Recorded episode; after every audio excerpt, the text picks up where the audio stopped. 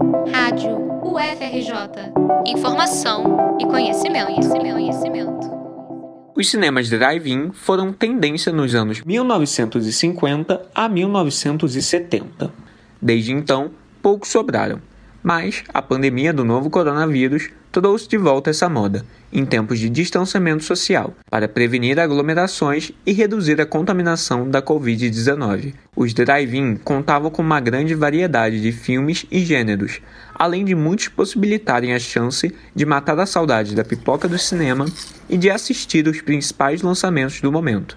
No Brasil, cidades como São Paulo, Curitiba, Rio de Janeiro, Brasília e Belo Horizonte foram algumas que prometeram resgatar essa experiência, que fazia tanto sentido nos tempos atuais.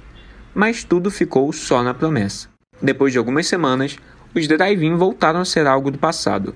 Hoje, é raro encontrar algum desses funcionando, mesmo com a pior fase da pandemia até agora ocorrendo só nesse ano de 2021. A volta dos cinemas pode ter sido um dos fatores para isso, mas sua incerta reabertura, em meio à falta de consistência dos decretos municipais e estaduais, ainda não consegue explicar o verdadeiro motivo da segunda onda de extinção dos cinemas drive-in. O pesquisador, co-líder do grupo de pesquisa Modos de Ver, Estudos das Salas de Cinema, Exibição e Audiências Cinematográficas da ESPM, Pedro Cury, acredita em alguns motivos para isso ter acontecido.